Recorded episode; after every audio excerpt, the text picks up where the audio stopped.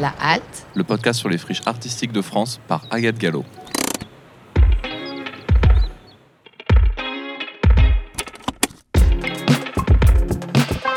un podcast de quartier libre.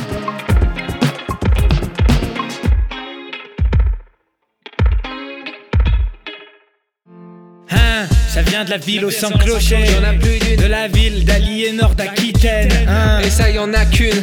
Rue du commissariat à faire des jingles. Et ça part en camion vroom vroom dans les friches culturelles. Ouais. Dédicace à Agathe et Thomas qui l'accompagnent. Hein, quand je dis là, vous dites halt, ça fait là, Halt là. Halt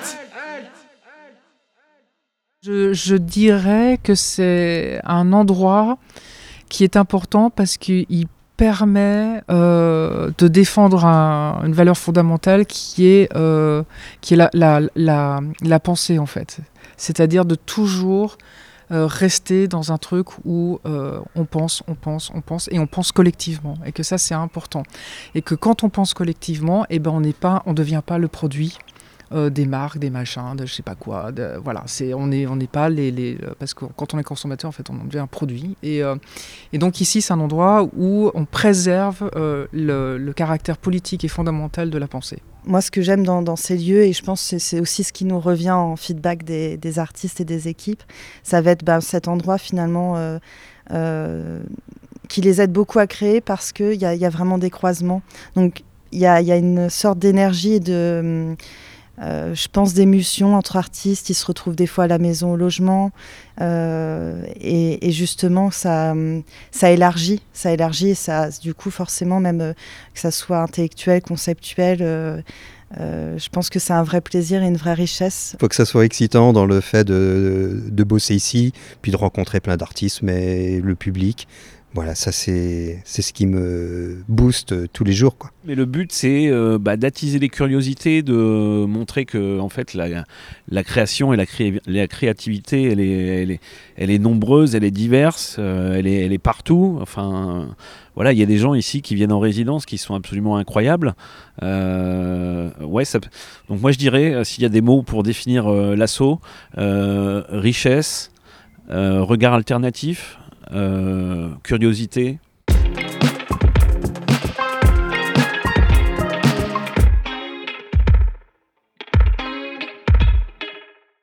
Hello à toutes et à tous et bienvenue dans un nouvel épisode de la Halte. Nous sommes déjà au 16e épisode du podcast qui fait le tour de France des friches artistiques. 8 mois pour traverser nos 13 régions et rencontrer des équipes passionnées, des artistes et des lieux incroyables.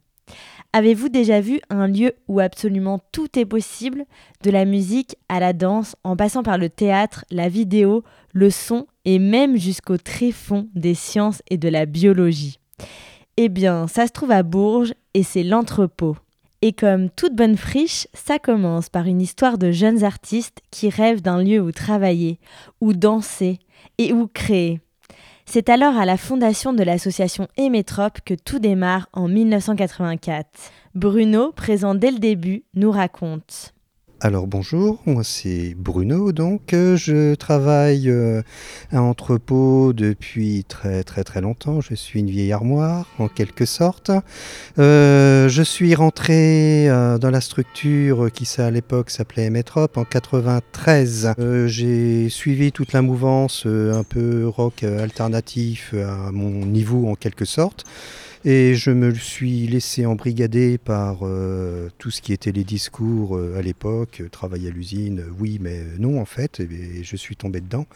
Et comme j'étais destiné à aller en usine, je n'en avais pas forcément l'envie parce que j'y avais, je connaissais un tout petit peu, j'avais fait des stages, ça me plaisait pas trop en fait pour plein de choses, pour des, un état d'esprit assez particulier, euh, parce qu'ici on est dans, dans, une ville où il y a beaucoup de- d'entreprises liées à l'armement, et toute ma famille quasiment a travaillé pour l'armement, et moi je ne voulais pas travailler pour l'armement. Et aujourd'hui, même mon épouse, euh, qui travaille ne veut pas travailler pour l'armement. Donc voilà, euh, là-dessus, on s'est, bien trouvé. Et donc, euh, le truc, c'était de, de faire un service, euh, oui, de faire un service national, mais sous forme civile. J'étais objecteur, j'ai pas voulu faire le, le kéké sur la période où ce qu'on appelait les, trois jours. Je dis, bon, allez, on y va, tranquille. Et puis, j'étais le premier objecteur à être pris à Emetrop à l'époque. Et effectivement, moi, sur le monde du spectacle, l'organisation des concerts, euh, les expositions et compagnie, je n'y connaissais absolument mais rien du tout. Donc, j'ai tout appris sur le tas, et puis j'ai failli, à l'issue de, mes 20 mois qui étaient obligatoires, bah, d'aller faire autre chose, et je suis resté dans parce que j'avais envie de continuer la militance, euh, la militance associative.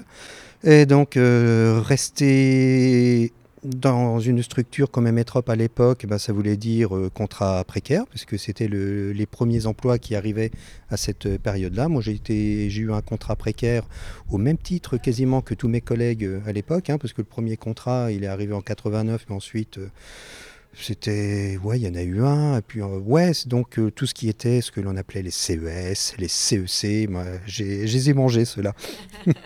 donc, c'est du mi-temps, euh, et on fait plus que du plein temps aussi à, à l'époque.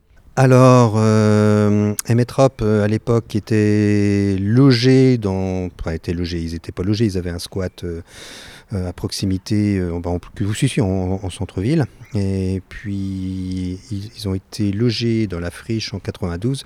Donc, à cette époque-là, il y avait pas mal d'autres structures. Il y avait le Secours Populaire, il y avait euh, un atelier de mécanique sur les, vélos, je crois, un atelier de la Poste. Il y avait un artiste maudit également. Et puis donc, euh, comme tout était voilà, plus ou moins bien euh, occupé, euh, comme on a vu qu'il y avait des locaux qui se vidaient, on a changé les serrures tout simplement, et puis on y a comment et les collègues, euh, enfin j'en fais partie, euh, avons commencé euh, certaines activités ici à la friche. Isabelle, directrice, nous raconte également l'histoire de ce bâtiment et des débuts des associations aujourd'hui réunies pour former l'entrepôt. Alors, je suis Isabelle Carlier et je suis directrice de l'entrepôt.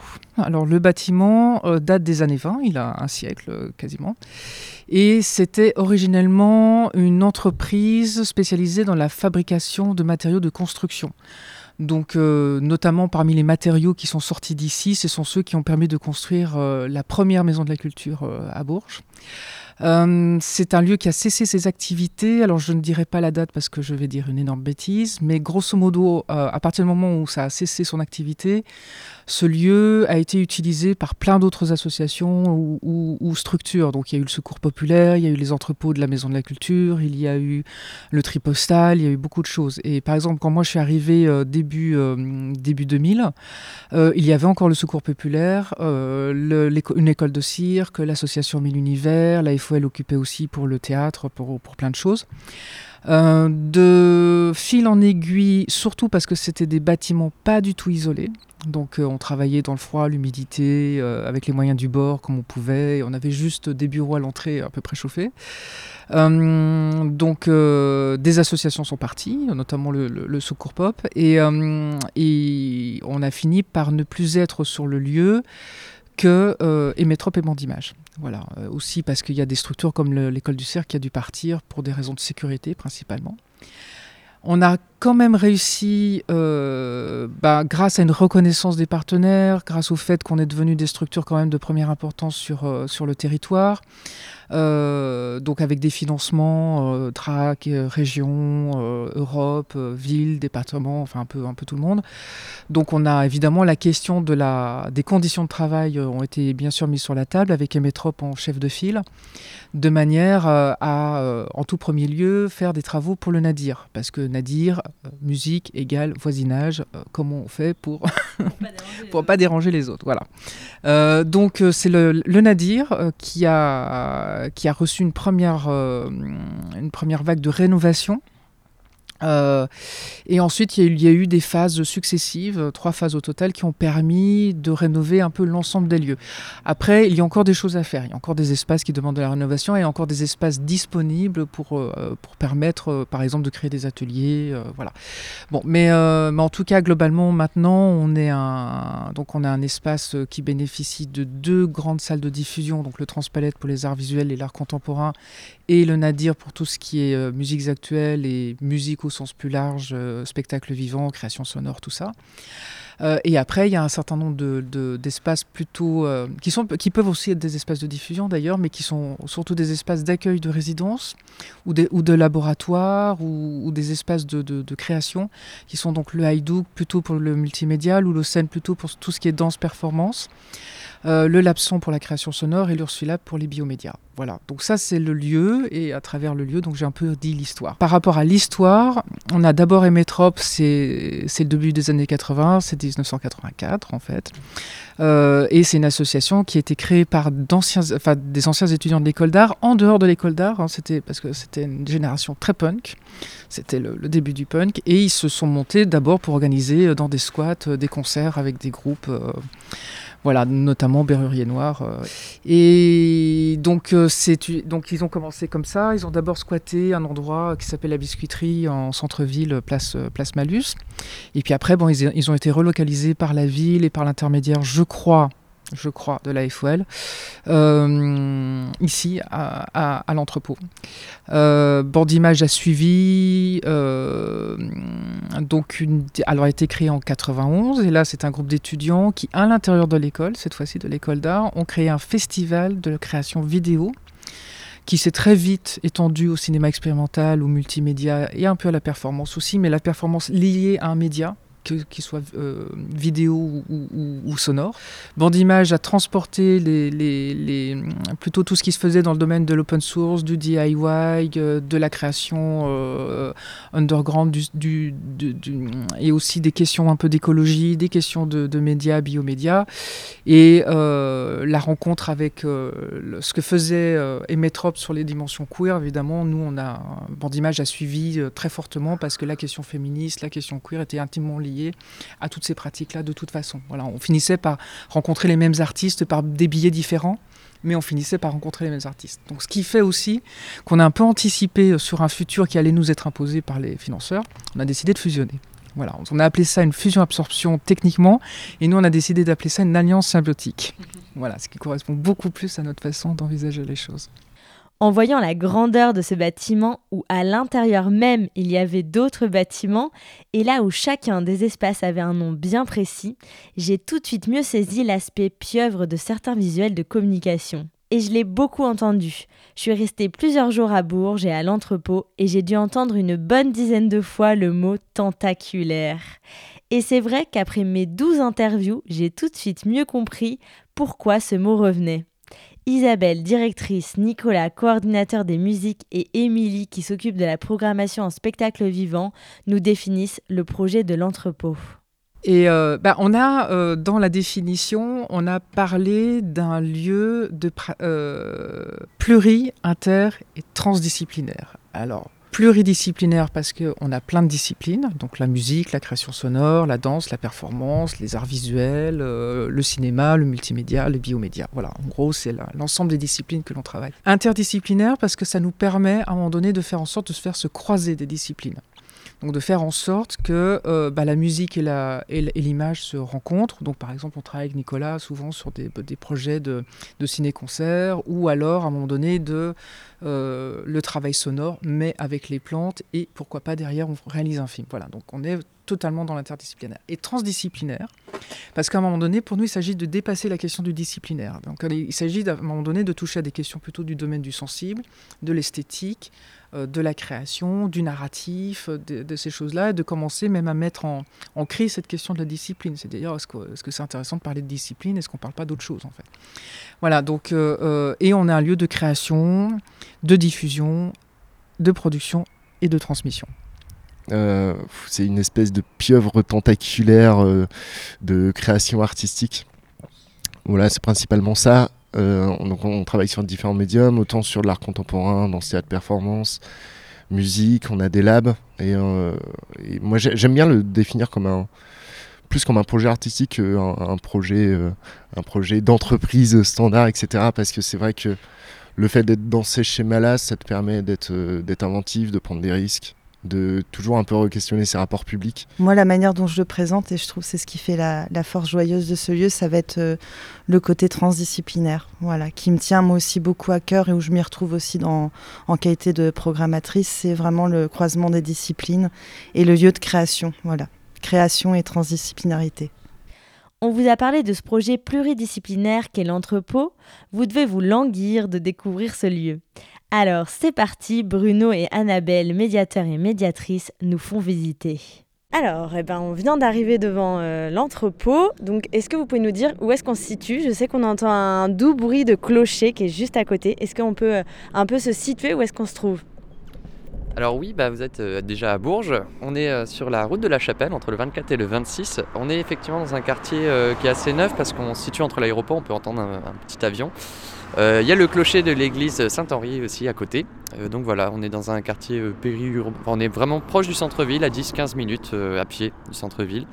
voilà, à l'entrée d'une ancienne usine. Oui, alors on commence par un grand portail bleu qu'il faut oser franchir. on a derrière un certain nombre de bâtiments et une cour. des bâtiments qui sont plus ou moins refaits, certains qui ont été repeints, sinon pas mal de graffitis. Euh, voilà, donc qui témoigne un petit peu du côté un peu art, euh, art urbain qu'on peut avoir déjà. Euh, mais voilà, et puis pas mal de, pas mal de personnes aussi, de public qui se baladent, ça fourmille dans cette friche. Donc c'est assez chouette à, regarder et à observer. C'est un exercice que j'avais jamais fait, mais c'est sympa à faire. Et bien allons-y.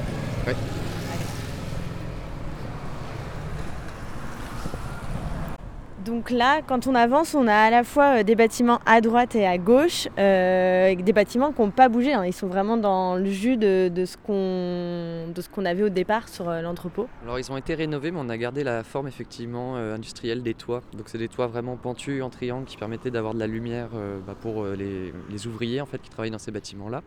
Et à l'entrée, on a effectivement deux petites maisons qui sont les anciennes maisons des gardiens du site qui ont été aussi pendant un moment euh, les bureaux des deux associations qui étaient sur le site, qui ont maintenant fusionné, qui s'appellent euh, Entrepôt. Les deux associations, c'était Métrope, qui a été créé en 84, et euh, Bandimage, qui a été créé en 91, du coup. Voilà. Ben, peut-être, est-ce que vous pouvez me dire un petit peu, parce que chaque endroit a un nom, peut-être vous pouvez m'emmener dans ces endroits-là pour les décrire aux auditeurs? Tout à fait. Alors bah, sur la gauche, le premier bâtiment que l'on voit, c'est Loulocène, qui est un studio corps. Euh, c'est l'endroit où on accueille euh, toutes les résidences euh, danse, théâtre, performance. Donc on a une programmatrice qui s'occupe à l'année de la programmation et on accueille aussi des fois des cours de danse donnés par une association qui vient des quartiers nord de la ville de Bourges et qui sont des cours de danse hip-hop. Voilà, donc c'est une salle qui est assez grande, on va pouvoir rentrer dedans tout à l'heure et puis te décrire un peu. Et sur la droite, on a un autre espace qui s'appelle le Haïdouk, qui est plutôt consacré aux arts et multimédia et au cinéma. Donc c'est une espèce de salle euh, qui doit faire une soixantaine de mètres carrés qui nous permet de faire des, organiser des projections, qui peut aussi servir de studio de tournage des fois quand on reçoit des équipes plutôt euh, autour du cinéma expérimental. Et on a également un studio de montage de post-production qui nous permet d'accueillir des artistes pour faire du montage. Voilà. Et c'est aussi une salle qui nous sert des fois pour euh, faire des expositions moins souvent, mais ça arrive aussi. Et donc là, si on continue tout droit, il y a un autre bâtiment euh, qui, est aussi, qui est très important, puisqu'il me semble que c'est l'endroit où il y a le centre d'art. Et à côté, en face, on a euh, la partie salle de concert. Est-ce que vous pouvez nous emmener dans ces deux endroits-là? Oui, bien sûr. Eh ben, euh, ce que je te propose, c'est qu'on aille tout de suite dans la, peut-être la salle de concert. Alors aujourd'hui c'est un peu particulier, on accueilli euh, les formations d'Issoudun, donc c'est une école qui se situe à proximité de Bourges et euh, dont les formations sont spécialisées sur les métiers de la musique, donc c'est de la régie et euh, voilà du backline, etc. Et donc aujourd'hui passer finalement une sorte d'examen en conditions réelles dans le Nadir, donc préparation des balances et du patch d'un groupe là, qui jouait dans l'après-midi.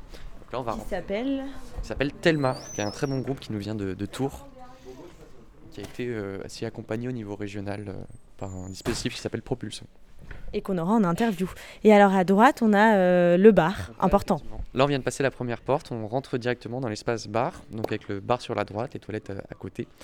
Et il nous reste une porte à franchir pour arriver directement dans la salle du Nadir, une salle qui fait à peu près 400 places.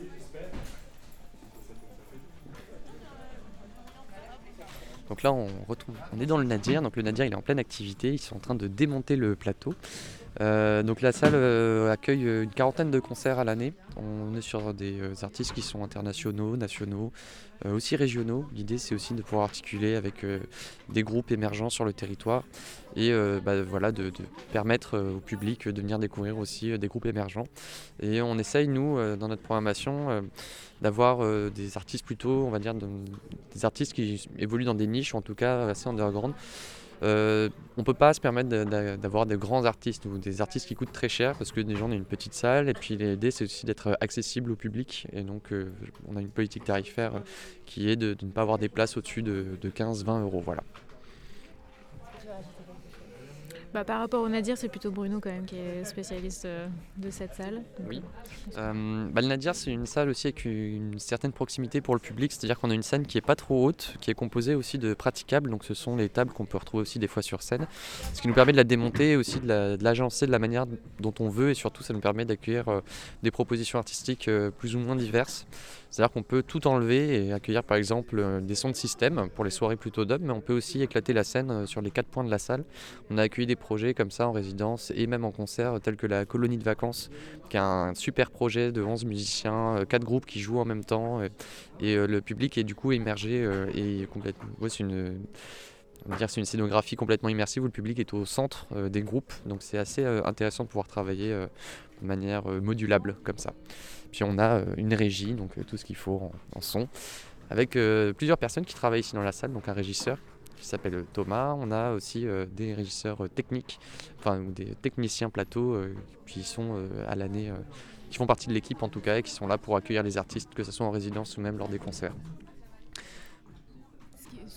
ce qui peut être intéressant à rajouter, c'est euh, notamment en médiation. Du coup, euh, on a aussi la chance d'accueillir des artistes en résidence, euh, donc qui sont là sur des temps plus ou moins longs, et ça peut nous permettre de programmer des rencontres un peu spécifiques avec les publics, et donc ils peuvent par exemple venir écouter un petit bout de concert, pouvoir échanger avec les musiciens, les musiciennes, les chanteurs, les chanteuses. Et donc ça, c'est des temps qu'on, voilà, qui sont un peu privilégiés, qui sont chouettes à organiser, et qu'on voilà, qu'on organise assez régulièrement. En fait, vous êtes combien de médiateurs euh, au total? Alors on est quatre sur la partie médiation. Donc euh, Annelle qui est euh, chargée de médiation en art visuel. On a également une médiatrice en art contemporain plus spécifiquement. Et après on est deux autres chargés de médiation, donc en danse, théâtre, performance avec Anna et moi en musique actuelle et création sonore. En fait un médiateur pour une discipline à peu près. À peu près, oui. Mais art visuel, ça regroupe beaucoup de disciplines. Donc, euh, Annelle, c'est notre super médiatrice euh, chargée de médiation.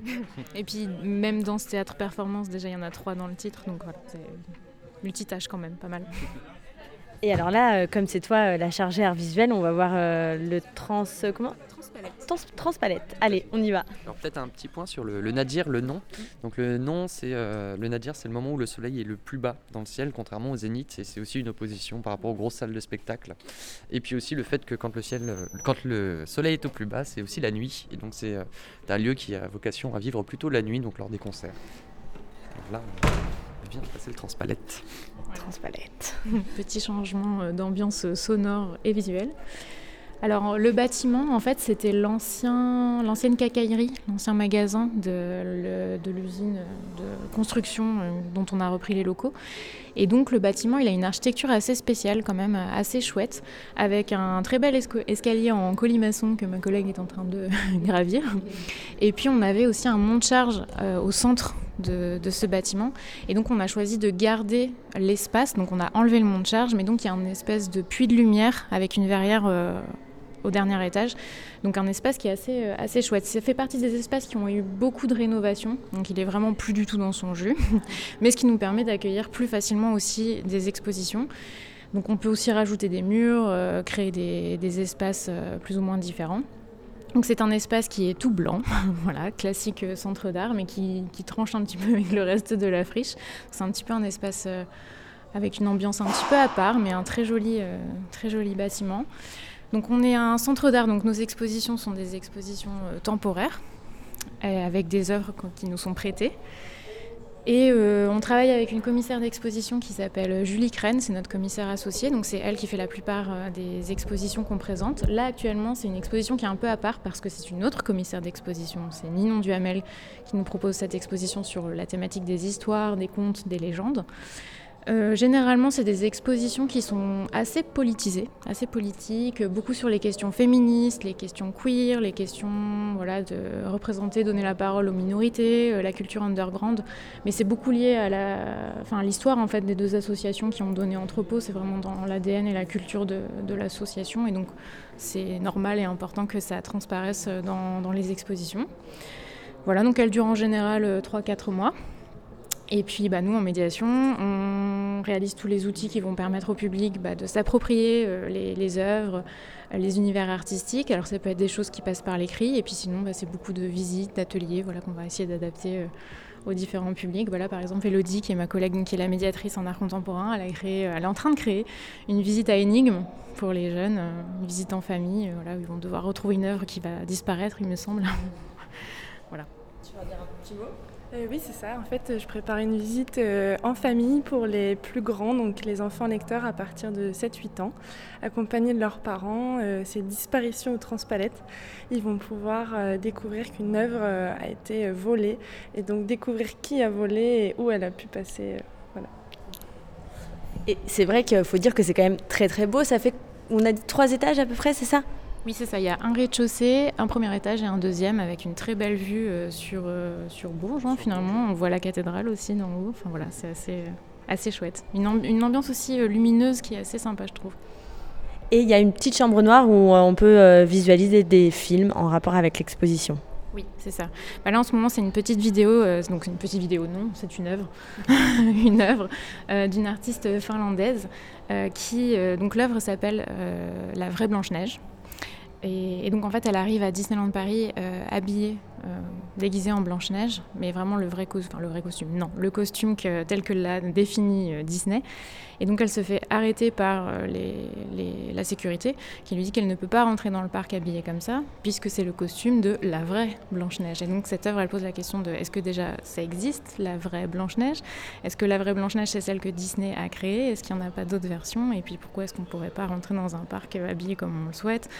Voilà, il y a plein de, plein de questions comme ça qui se posent sur notre société, le capitalisme, voilà, comment est-ce qu'on a pris possession de choses qui devraient appartenir un peu à tout le monde et on a décidé d'en faire un, un gagne-pain.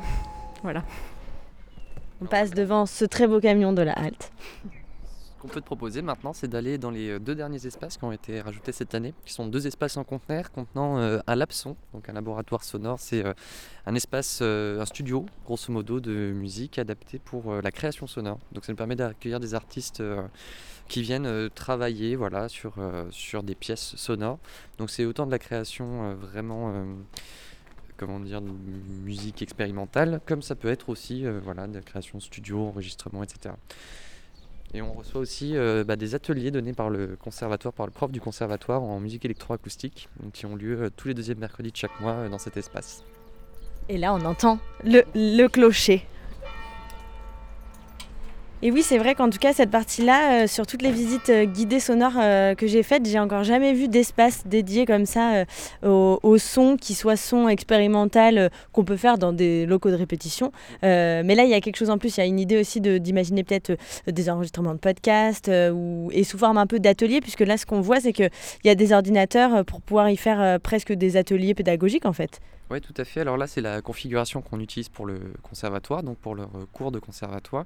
Mais effectivement, c'est assez rare, je pense, dans ces lieux, euh, même friches culturelles ou lieux pluridisciplinaires, euh, d'avoir des espaces dédiés à la création sonore. C'est vrai que nous, en fait, ce qui s'est posé comme limite, c'est qu'on a des studios de répétition qui sont euh, assez utilisés par euh, les habitants, par les usagers, les personnes qui sont adhérentes à l'association, donc avec un roulement assez important chaque jour, ce qui ne nous permet pas forcément d'accueillir des artistes pour se poser, prendre le temps de créer vraiment dans des bonnes conditions.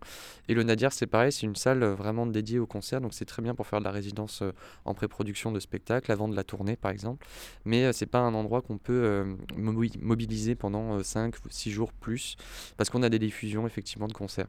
Donc euh, la solution c'était de trouver un espace à part vraiment qui nous permet d'accueillir les artistes sur des périodes peut-être plus longues, où ils vont avoir le temps justement de faire de la recherche, euh, de timbre, de la recherche sonore. Euh, Donc voilà, c'est un peu l'idée de, cette, de cet espace. effectivement, je ne sais pas s'il y en a en France, mais après, il y a des... on retrouve plein de, choses assez singulières partout. Et juste en face, un autre espace qui est aussi un deuxième container. Et ici, qu'est-ce qu'on y fait? Alors, bah, je te propose qu'on rentre à l'intérieur et qu'on décrive un petit peu ce qui s'y trouve parce que c'est assez particulier.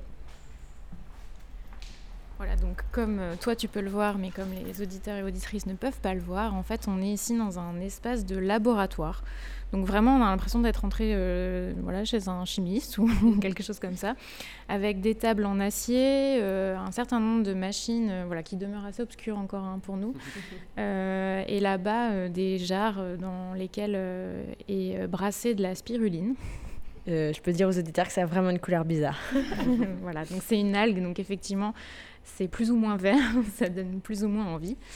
Euh, et donc oui, c'est vraiment un laboratoire. Donc là, c'est plutôt euh, un lieu qu'on va destiner à l'accueil d'artistes. En fait, c'est des artistes qui vont travailler sur le vivant. Donc là, par exemple, sur les algues, on a reçu des artistes qui travaillaient sur, euh, sur ce super aliment du futur. En fait, comment est-ce que ça peut, comment ça va changer notre alimentation? Et puis, ils ont aussi découvert qu'en fait, les Asiatiques qui en consomment beaucoup ont développé un gène que nous, on n'a pas. Et donc, comment est-ce que notre alimentation nous, nous fait muter? Quelque part. Donc c'est vraiment pour des artistes qui vont travailler un petit peu sur ces questions-là. Et puis à terme, on aimerait bien aussi pouvoir organiser euh, bah, des ateliers, en tout cas que ça puisse euh, euh, aussi accueillir du public sur des, ateliers peut-être un petit peu plus faciles d'accès que la mutation des gènes par les algues. Mais, mais donc voilà, donc c'est un vrai petit labo avec voilà, des centrifugeuses, des placards qui cachent d'autres machines, des éprouvettes. voilà comme en chimie à l'époque, quoi. Alors là, effectivement, c'est peut-être euh, oui, laboratoire, euh, peut-être plutôt de biologie, vraiment. Et euh, on accueille effectivement pas mal de projets traitant du vivant. Mm. projet assez intéressant. Enfin, en tout cas, c'est assez, assez novateur. Et puis, ça donne un regard qui peut être plutôt positif sur les solutions qu'on peut mettre en place justement dans, dans un monde aussi complexe. Euh, et, donc ça, je, t'expliquais tout à l'heure qu'au Transpalette, on a beaucoup d'expositions féministes euh, sur les mais on a aussi beaucoup de choses sur euh, bah, l'environnement, l'écologie. Et donc le fait de se doter d'un équipement qui permet d'accueillir des artistes qui vont travailler sur les frottements entre l'art et la science, et plus particulièrement sur la biologie et le vivant, et ça fait aussi partie des questions qu'on souhaite porter et qu'on souhaite aussi montrer, parce que quand on voit ça, on se dit c'est hyper pointu, c'est pour des artistes qui sont aussi chercheurs, chercheuses, etc. Euh, mais du coup, notre travail après à nous, euh, et c'est aussi le travail des expositions, c'est de rendre ça euh, visible, compréhensible et de montrer que c'est pas juste voilà, le travail de chercheur un petit peu éloigné, mais que c'est aussi finalement notre futur à, nous tous et puis voir comment est-ce que dans comment est-ce que l'art peut se saisir de ces questions-là aussi, parce que finalement l'art c'est aussi un, un médium qui rend visible, qui pose des questions, et donc en ça c'est assez important. Et donc si on sort, c'est vrai qu'à cet endroit-là, c'est aussi l'espace qui, euh, de ce que j'ai compris, est dédié aux, graffeurs. C'est des murs libres euh, où ils peuvent euh, graffer ici, c'est ça? Tout à fait, on a l'arrière de la friche avec quelques murs qui sont régulièrement utilisés par des graffeurs. Donc ils s'organisent entre eux pour savoir à quel moment ils recouvrent quel graphe. Et puis voilà, de temps en temps, on a de nouveaux, graphes. Oui, on a des... On a, alors c'est les premiers équipements en fait dont les associations se sont dotées quand elles sont arrivées ici. C'est les studios de répétition et aussi d'enregistrement. Alors Bruno saura en parler mieux que moi. Mais donc effectivement, on a trois studios. Euh, et donc euh, en fait, les adhérents peuvent venir euh, répéter sur des plannings assez larges, mais donc assez librement et pour un, prix aussi assez abordable, puisque ça fait aussi partie de notre politique de manière générale. Oui, tout à fait. Donc, bah, trois studios, donc euh, montés en 96. Alors, l'enregistrement, c'est euh, quelque chose qui a été pensé. Effectivement, il y a une petite porte secrète, mais c'est une fenêtre qui permet de mettre deux studios en configuration enregistrement. On ne propose pas, nous, euh, des enregistrements en termes de matériel parce que c'est pas. C'est pas dans notre vocation non plus d'être sur ces terrains-là. Par contre, si un groupe souhaite venir enregistrer avec un ingénieur son et du matériel, ils peuvent venir louer les studios pour se mettre en place et pour bénéficier justement de, de la vitre et d'un passe-câble qui permet de relier les deux studios. Voilà. Et sur l'année, on a 80-90 groupes qui viennent répéter, ce qui représente euh, à peu près 200 musiciens, 200 praticiens, euh, praticiennes. Voilà. Et après, on a toute une euh, politique d'accompagnement, en tout cas des dispositifs qui sont mis en place à l'année. Un juste sur nos studios, donc avec nos adhérents, on propose au groupe de postuler. On retient trois groupes par an qu'on accompagne pendant trois mois. au début dans les studios, ça va être un accompagnement technique, un accompagnement aussi des premiers pas à la scène, donc tout ce qui va être scénographie, comment on se déplace sur scène, comment on monte sur scène. Euh, et, tout ce travail-là donc, se fait avec les régisseurs des studios, euh, d'abord en studio, si, euh, ensuite au Nadir, donc sur des temps de répétition, sur des temps de résidence un petit peu assez courts sur le soir. Et tout ça, ça aboutit à un concert qui a lieu au Nadir en général début février qui a un concert voilà, à 5 euros. Et on accueille aussi, en plus de ces trois groupes, un groupe qui a eu, un accompagnement dans une autre salle de la région, donc Tours, Orléans, des fois Blois. Voilà. Donc ça permet de faire aussi des liens entre les différents groupes de la région et puis même de, proposer un premier accompagnement au concert. Et euh, souvent, c'est assez intéressant de les voir ensuite évoluer, de pouvoir sortir aussi de, la région, du département, pour pouvoir euh, proposer leur, euh, leur projet artistique. Et donc je disais à droite, c'est ça, c'est l'endroit de vos bureaux qui est en, de plein pied puisque le dessus n'est pas habité. ça, vous savez ce que c'était avant? C'était le séchoir à bois. Voilà, et donc c'est aussi pour ça que le, enfin je crois hein, que le, deuxième étage est laissé euh, à l'air libre, en fait, il n'y a pas de cloison, donc il y a juste ce toit qui permettait comme ça d'étaler le bois et de le faire, euh, de le faire sécher. Ben, je crois qu'on a fait le tour. Peut-être euh, on va s'arrêter là et après on discutera un petit peu de, de la partie médiation rapidement. Merci beaucoup à tous les deux. Merci à toi. et pour maintenant en savoir plus sur les lignes éditoriales, Nicolas et Émilie nous racontent. Et en gros, l'idée, c'est d'avoir X propositions par an, d'être de répondre plus ou moins à des, à des besoins de territoire aussi, de traverser des styles, etc., des esthétiques, tout en restant très indé parce que je crois que c'est vraiment l'ADN euh, de nos lieux et de notre structure. Et après, euh, chaque artiste, chaque programmateur a son propre réseau spécifique. En gros, plutôt que d'avoir un seul programmateur à la tête euh, du truc, on s'est dit bah, autant aller chercher des gens qui sont déjà dans ces réseaux-là, comme ça ils continuent à approfondir, et ce qui nous permet euh, d'avoir des artistes euh, vraiment très différents et très variés et très pointus aussi. Voilà. Ok, alors bah, on, a, on est déjà sur un rapport à la création, comme je disais, donc j'accueille beaucoup avant tout des résidences de création, avant même de parler de diffusion. Moi, j'aime cet état de rencontre, cet état de, euh, être aussi refuge pour les artistes, je pense, être vraiment à l'endroit du soutien, de l'accompagnement et euh, de, la rencontre au moment du processus de création. Donc je fonctionne comme ça et après, voilà, c'est là qu'arrivent aussi des diffusions. Mais voilà, ça se constitue plus avant tout sur, euh, des résidences. Et, et après, on est sur un volume, par exemple, vu qu'on est par trimestre au niveau programmation, sur au moins une diffusion à minima, voilà, sur un trimestre. Et en termes après de, discipline, donc euh, voilà, plutôt d'identité ou de ligne artistique, on va être, euh, je, suis plus euh, sur le champ chorégraphique quand même, c'est vrai qui prend une, place forte et qui est plus mon champ d'expertise pour être honnête aussi. Et un peu de théâtre, mais qui va être plutôt un théâtre hybride, un théâtre qui va être un théâtre de recherche très contemporain et, et dans tout ça, avec la performance et la danse, je suis très, très liée au son, à l'art et à la création sonore qui me, qui me tient à cœur justement, euh, tout comme les arts visuels, voilà, des créations qui vont être exploratrices euh, des médiums et des formes.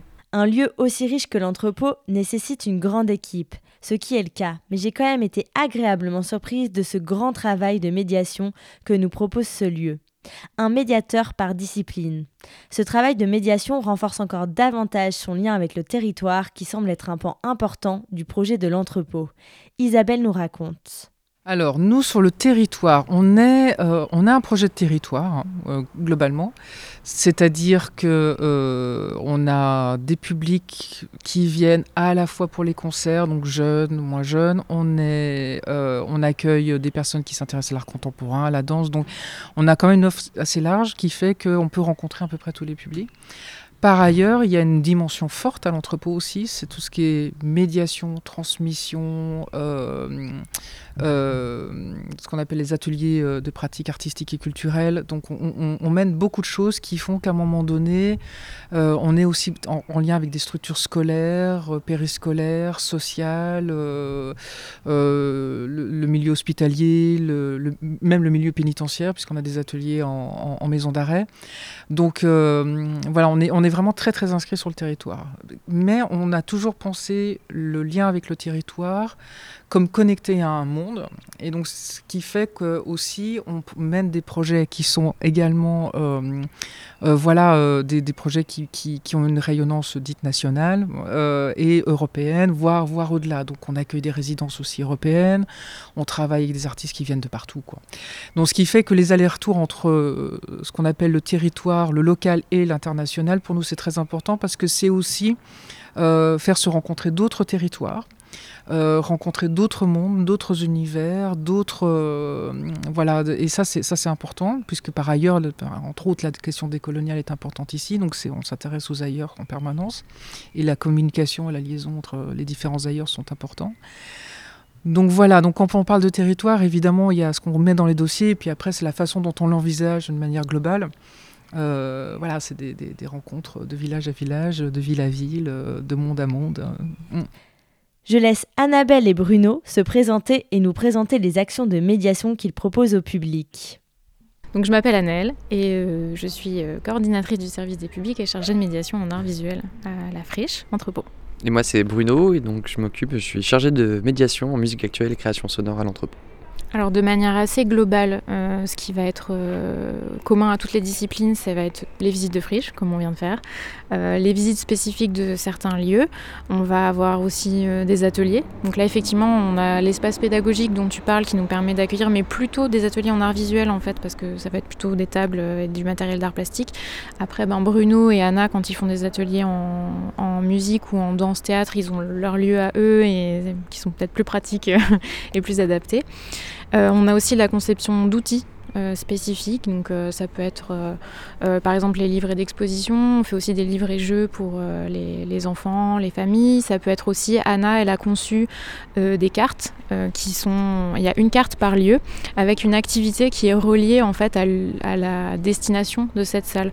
Alors j'ai pas d'exemple en tête là, mais par exemple si bah, du coup je me souviens que quand quand elle l'a fait c'était au moment d'une exposition au Transpalette qui parlait des chiens et donc il y avait les enfants devaient se secouer les et donc voilà, il y a une, activité un petit peu qui implique le corps, le geste, et qui permet de comprendre un petit peu, ou en tout cas voilà, une première entrée, euh, soit euh, à la discipline, soit au sujet qui va être abordé après euh, dans le reste de la pièce. Et ça, c'est des choses qu'on peut réutiliser en visite aussi avec des groupes. Enfin voilà, il y a pas des choses comme ça. Je sais pas si... Oui, alors après en musique c'est pareil, on crée, enfin moi je crée euh, quelques outils spécifiques euh, qui accompagnent notamment les médiations. J'avais fait euh, il y a quelques années des cartes des musiques actuelles avec à quel endroit c'est apparu, quelle époque, avec des playlists qu'on peut retrouver sur YouTube pour écouter ces musiques. Des cartes des musiques traditionnelles et folkloriques du monde entier aussi. On peut écouter de la musique du monde entier avec de toutes les tendances et tous les styles, la diversité des styles. Il n'y a pas tout, j'imagine, mais il y en a quand même pas mal. Et après, bah, c'est aussi faire des ateliers un peu à la manière d'eux, c'est-à-dire euh, explorer les techniques de composition, de création des artistes avec euh, des outils très simples comme des contrôleurs MIDI et un ordinateur avec un logiciel et puis euh, essayer de, de, de, se prendre pour l'artiste et voir comment en fait on arrive à un résultat sonore, par où on passe, quelles sont les influences, comment on, fait une recette un peu musicale voilà, pour arriver à un résultat proche ou en tout cas dans la dans, dans, la même dans la continuité en tout cas de, que la musique qu'on explore c'est un peu ça l'idée puis après, euh, ouais, il y, a plein de types d'ateliers. On essaie aussi de faire des ateliers un peu transversaux. Quand on accueille des classes euh, un peu plus conséquentes sur une visite, euh, par exemple, du Transpalette, on va essayer de les diviser et puis d'avoir des ateliers en résonance avec l'exposition, la thématique de l'exposition, mais d'un point de vue musique ou d'un point de vue danse, théâtre, corps. Et donc c'est aussi ça la, richesse du lieu, c'est de pouvoir circuler dans les différents médiums, mais avec des thématiques des fois communes, de, de tirer un peu un long fil. voilà. Après, ce qu'on peut peut-être rajouter, mais je réfléchis tout en parlant, c'est euh, donc la friche, on, a, on accueille des publics comme Bruno vient de le dire, mais on est aussi amené parfois à se déplacer, à organiser des choses à l'extérieur, des rencontres, des ateliers à l'extérieur.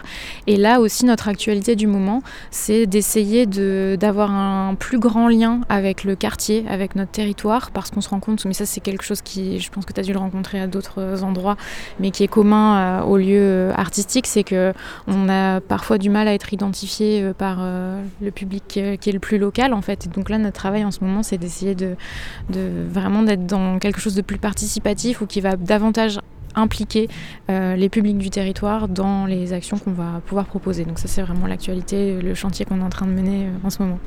Des lieux alternatifs comme l'entrepôt sont des lieux qui nécessitent un réel investissement des bénévoles dans ses activités et dans son conseil d'administration. J'ai d'ailleurs longuement discuté avec Bruno, présent depuis le début de l'ouverture du lieu, et il m'a évoqué le mot militantisme associatif pour parler de son investissement de l'époque et ça m'a complètement séduite. J'adore ce mot et je trouve qu'il est toujours aussi vrai en 2023.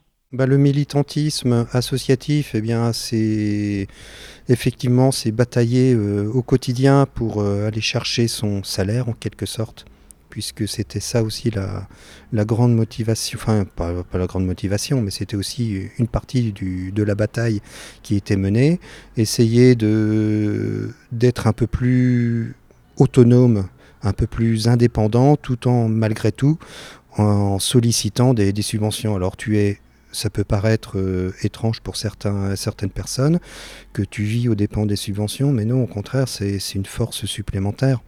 Et c'est ce qui te permet, on ne vient pas te dire, voilà, vous devez programmer ci, vous devez programmer ça, on a envie de programmer ce que l'on veut, on a envie d'investir les, des, thématiques artistiques que l'on a envie. Ça nous, ça nous a donné une véritable force et c'est ce qui nous a permis de, tenir. Alors, il faut savoir que dans des structures comme les nôtres, qui sont relativement précaires, tu as beaucoup de, personnes qui rentrent, ils sont là pour 5, euh, 5 ans, on va dire, et puis euh, depuis après la, un peu après la Covid, j'ai l'impression que cette durée euh, vient encore de, de, rétrécir. Et il y a beaucoup de, personnes qui arrivent, beaucoup de personnes qui partent. C'est assez particulier en fait. Avec les projets qui évoluent, heureusement que les projets évoluent, il faut que le projet évolue faut pas rester sur les, bases, euh, les acquis, il faut toujours se remettre en question, il faut toujours essayer d'aller au, danger en quelque sorte, parce que c'est un peu le boulot d'une structure comme la nôtre, essayer de se, remettre en question, c'est clair. Et ça peut aussi, euh, comment dire, euh, pour certaines personnes, voilà, de les, les user. Enfin, c'est vrai qu'on a des boulots qui sont assez usants finalement en fait. J'ai pu faire la rencontre d'Étienne, bénévole, et de Florent, membre du CA. Ils nous racontent leurs arrivées à l'entrepôt et leurs expériences au sein du lieu. Alors, comme tu viens de dire, je m'appelle Étienne, euh, je suis euh, ingénieur informaticien et je travaille en télétravail à Bourges depuis mars 2020. Et euh, dès que je suis arrivé à Bourges, j'ai découvert l'entrepôt et ça m'a beaucoup plu comme endroit. Je suis tombé dessus un peu par hasard parce que c'était pas très loin du Biocop et j'allais faire mes courses au Biocop. Euh, j'ai fait un petit crochet, et je suis tombé sur l'équipe qui m'a tout de suite donné envie de, venir euh, creuser un peu et voir euh, qu'est-ce que c'était comme endroit. Et je crois que je suis reparti tout de suite avec ma carte d'adhérent le, jour même. J'avais le sentiment de me faire un peu avoir au début, puis en fait finalement je ne l'ai pas regretté. Qu'est-ce que ça apporte? Eh ben, tu as le sentiment d'être un peu utile, d'apporter un peu ta pierre à l'édifice. Euh, ça permet de rencontrer des gens, ça permet de, découvrir aussi euh, plein d'artistes de, qui, qui viendraient que tu n'aurais pas spécialement euh, l'idée de, de, venir découvrir en temps normal parce que tu dis bah, pourquoi est-ce que je paierais 10 euros ou 15 euros pour, pour aller voir cet artiste? Qui me disait pas spécialement ou c'est pas spécialement ma tasse de thé, bah, ça permet d'ouvrir quand même ses chakras et puis des styles de musique que tu n'as pas l'habitude d'écouter, et bah, finalement tu vas passer la soirée à écouter, tu vas dire ah bah c'est en fait finalement j'aime bien. Donc voilà, ça, ça permet euh, de s'ouvrir, ça permet de, se sentir euh, utile, voilà. Globalement. Donc bonjour, je suis euh, Florent Millet, j'ai 50 ans, je viens d'avoir 50 ans, ça fait bizarre. Je suis professeur d'anglais donc dans l'éducation nationale dans un lycée de Bourges depuis un peu plus de 20 ans. Et puis je suis bénévole à Entrepôt qui était Emetrop quand j'ai commencé depuis 2009 en fait. Donc voilà, j'ai découvert Emetrop, ça s'appelait Emetrop. Donc entrepôt, c'était composé de deux assauts distincts. Il y avait Bandimage et puis euh, Emetrop, qui était plus axé sur les musiques actuelles, comme on dit, ou on dit plus, je sais pas. Et, et voilà, moi donc je venais de temps en temps, pas très souvent, à Emetrop. Et puis à partir de 2009, je me suis plus intéressé à la programmation des métropes. Et puis voilà, le fait c'est que j'avais peut-être un peu plus de temps aussi. Donc bah, j'ai décidé de m'engager en tant que bénévole. Voilà, je voulais m'engager dans une asso et je trouvais que c'était une asso qui me correspondait plutôt pas mal. Donc voilà. Euh, oui, il y a des valeurs. En fait, moi, j'ai toujours été euh, plus ou moins, oui, plus que moi d'ailleurs, attiré par la musique euh, indépendante que qu'Emetrop défendait. Donc, Emetrop, c'est une asso qui est, qui est issue du mouvement, du mouvement punk, on peut dire. Et bon, moi, c'est toujours un mouvement musical qui m'a, une esthétique qui m'a parlé. effectivement, il proposait des, des concerts que bah, qu'on pouvait retrouver euh, moins autre part, déjà euh, dans le Berry au moins, tu vois. Donc c'est, peut-être pas euh, tellement d'occasion de d'aller dans des lieux de concert qui proposent des choses un peu différentes. Bon, de nos jours, je dirais que ça c'est quand même, il y a quand même une offre qui s'est un petit peu étoffée, ce qui est plutôt bien. Euh, mais voilà, donc euh, sur Bourges, je me disais, bah ouais, c'est eux, ils programment aussi des, des trucs qui me parlent, quoi. Donc, euh, bien sûr, et puis c'était DIY. Donc, j'avais entendu parler de la réputation de, des métropes qui est. plutôt, on va pas le cacher, politiquement plutôt à gauche, qui est plutôt solidaire de, plein de causes, notamment la cause féministe, LGBT queer, euh, punk, enfin voilà des choses que, qui apparaissent moins euh, au grand public, on va dire. Et euh, oui, donc ça m'a parlé aussi, bien sûr. Bah ouais, ouais, je suis pas parti, j'ai vu l'assaut. Non, j'ai pas eu envie de partir en fait. mais je me suis posé la question à quelques moments. Pas forcément en tant que bénévole, parce que depuis, depuis ça aussi, je suis rentré au conseil d'administration. Euh, donc euh, ça fait quoi? Ça fait six ans que je suis au, CA, comme on dit. Non, puis en fait, tous les gens qui travaillent ici, euh, c'est des amis en fait. Donc voilà, c'est comme une comme famille quoi. Donc non, ça donne pas envie de partir. Pour parler de la ville de Bourges, je peux dire que j'ai été frappée directement par une énorme campagne de communication à mon arrivée. Bourges finaliste au titre de capitale européenne de la culture. Ce qui m'a forcément interpellée. J'ai donc été à la rencontre de Faustine, chargée de communication pour Bourges 2028. C'est un titre qui m'a toujours questionnée. Alors, elle répond à mes questions.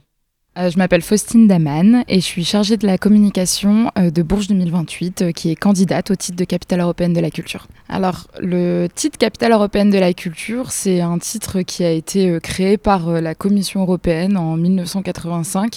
C'est Mélina Mercouri à l'époque ministre grecque de la culture qui s'est dit on a un petit souci avec l'Europe, c'est que bon les gens ont compris que c'était un aspect politique et économique mais il manque ce sentiment de communauté européenne.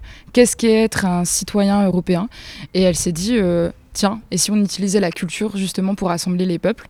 Et donc du coup, euh, chaque année, il y a des pays qui sont désignés euh, pour euh, nommer une de leurs villes capitale européenne de la culture. Donc par exemple, en 2028, il y a une compétition actuellement qui se passe en République tchèque, entre plusieurs villes de République tchèque qui souhaitent avoir ce titre, et des villes françaises qui souhaitent avoir ce titre. Donc, donc Bourges est en compétition pour essayer d'obtenir le titre de capitale européenne de la culture. Et donc le 3 euh, mars 2023, on a su qu'on était en finale pour le titre. À l'origine, il y avait 9 villes qui étaient candidates et maintenant il n'y en a plus que 4. Donc on est en concurrence contre Montpellier, Clermont-Ferrand et Rouen. Il y a un impact économique énorme parce que euh, obtenir ce titre, c'est comme mettre un coup de projecteur énorme sur la ville euh, d'un point de vue européen et voire national, voire international, pardon. Ce qui signifie que bah, plein de touristes, des millions de touristes euh, vont arriver à Bourges cette année-là, mais euh, ça sera posé sur la carte. C'est-à-dire que les tours, euh, les tours opérateurs européens, les, les, guides touristiques, etc., européens proposeront Bourges. Par exemple, Lille, c'est la capitale européenne de la culture la plus marquante du, monde en Europe. Et, et donc Lille, avant 2004, était bon, une ville euh, du, nord de la France qui, bougeait pas mal, mais depuis 2004, ça, a été révolutionnaire et elle ne s'est pas arrêtée. Maintenant, ce qui existe, c'est l'île 3000 et elle fait un festival comme ça tous, les, tous les deux ans, il me semble. Et l'impact a été incroyable. Par exemple, Mons, donc, qui a été capitale européenne de la culture en 2015, qui est une ville de Belgique, elle a augmenté son flux de visiteurs de 2 millions en 2015. Et, ensuite, ça a juste augmenté. Il y a eu 25 restaurants qui se sont ouverts, il y a eu 5 hôtels qui se sont ouverts, et il y a eu plus de 400 euh, projets associatifs euh, culturels qui ont été réalisés. Elle nous parle aussi d'un projet en cours qui traite des problématiques de transport qu'on connaît trop bien dans les villes moyennes. Le projet s'appelle Europa et je le trouve très très cool. Alors là, en ce moment, euh, par exemple, on est en train de réaliser un projet prototype qui est écrit dans notre dossier. Et celui-là, on, a déjà commencé à le mettre en place euh, depuis l'année 2022. Euh, et on le continue cette année. Ça s'appelle le métro Europa. Toujours dans la base des villes de moins de 100 000 habitants, on s'est rendu compte que la problématique qu'on a tous en France et en Europe pour les villes de moins de 100 000 habitants, les villes moyennes, c'est le problème de mobilité c'est compliqué de circuler dans la ville, même le, soir, par exemple, pour les bus euh, qui s'arrêtent euh, très tôt. Euh, c'est compliqué d'atteindre la ruralité, c'est compliqué même d'aller dans, dans les métropoles d'à côté, etc. Et donc, c'est tout ce travail autour de la mobilité. Au lieu de cacher ça dans notre dossier, on a choisi vraiment de miser là-dessus. Et donc, le métro Europa, c'est c'est un métro fictif et artistique qui permet de déambuler dans la ville et de découvrir des, des lieux, des endroits cachés, des endroits adorer des berruyers, des endroits culturels, des, des, des, des, endroits de rendez-vous, etc. Et euh, cette année, ce qu'on a décidé, c'est euh, de faire appel aux habitants pour créer ce métro de A à Z. Donc euh, pendant toute la période automnale de 2022, on a rassemblé des, habitants et on leur a demandé, OK, quelle ligne de métro vous voulez, quelles seront les thématiques. Donc ils nous ont sorti la thématique musique, gastronomie, eau et campus en lien avec les étudiants. Et ensuite, on leur a demandé euh, bah, quelles seront les stations de chaque ligne, quelle programmation vous voulez pour euh, toutes ces stations et euh, quels, quels seront les noms de chaque station. Donc là, actuellement, on est en train de travailler là-dessus. On démarche tous les lieux que les habitants nous ont proposés. On, essaye d'appeler euh, des artistes. On fait aussi appel à de l'existant. Euh, typiquement, euh, l'entrepôt sera sûrement une station de la ligne musique de Métro Europa. Et donc, la programmation estivale de l'entrepôt, dont Bourges Contemporain, a toute sa place dans ce projet. Bourges, capitale européenne de la culture, vous aussi vous avez maintenant envie de savoir, mais il faudra attendre jusqu'à 2028. Et parce que visiter des lieux, c'est aussi rencontrer des artistes bourrés de talent, je suis très contente de vous faire découvrir aujourd'hui le duo Telma que j'ai eu la chance de rencontrer lors de ma venue à l'entrepôt. Je les laisse se présenter et je vous laisse en musique avec la sublime voix de Constance en attendant le prochain épisode de la halte. Alors coucou, du coup nous c'est Telma, euh, on a un projet, on est trois sur scène et on a Jules qui est euh, un gesson. Euh, on est venu ici pour euh, trois jours. Alors on a commencé à faire euh, un concert déjà à 100 coins à côté de Bourges pour les médiathèques montent le son. Et puis ensuite on était ici pendant deux jours avec les formations d'Issoudun. On a en fait, c'est des formations en technique. Donc comme on fait de la musique électronique, il y a beaucoup de claviers, de pads, etc. Le Le patch est pas facile à faire. Du coup, euh, l'idée c'était un peu euh, de les mettre euh, dans l'embarras pour qu'ils apprennent, etc. Donc, Jules s'est fait un malin plaisir de mettre n'importe quoi sur la fiche technique. Et, voilà, et du coup, c'était super sympa. On était logés en plus à côté dans un petit gîte hyper mignon. Et du coup, bah, on a passé deux jours trop trop bien. On n'a pas envie de rentrer à Tours. Donc, ouais, c'était vraiment, vraiment hyper cool. Euh, ouais, carrément. Alors, euh, on fait de la musique, euh, on fait de la pop alternative. c'est toujours difficile à catégoriser. Mais voilà, c'est de la chanson. On chante, enfin, je chante en anglais. voilà, c'est beaucoup de synthé, c'est assez onirique, mélancolique. Et on fait aussi du rap, donc il y a quand même des dynamiques différentes. Là, on est sur la composition d'un album où justement on a envie d'avoir un set un peu plus énergique, plus nuancé. Donc voilà, qui arrivera sûrement plus sur 2024, je vais y arriver.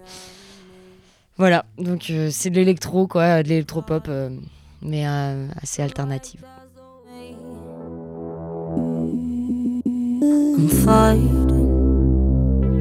to forget my. It's right, it's right, it's right, but it's real. Merci d'avoir écouté ce 16e épisode de La Halte. Je tiens à remercier toute l'équipe de l'entrepôt qui m'a accueilli à merveille et avec qui j'ai pris beaucoup de plaisir à discuter. Merci à l'émission Les Envahisseurs sur les ondes de Radio Résonance pour leur invitation et cette superbe émission musicale entrecoupée de questions autour de la halte et des friches artistiques que je vous conseille vivement d'aller écouter. On se donne rendez-vous très bientôt pour un nouvel épisode. En attendant, pour suivre l'intégralité de la saison 1 de la halte, rendez-vous sur les plateformes d'écoute et sur quartier-libre.eu. Je vous dis à très vite.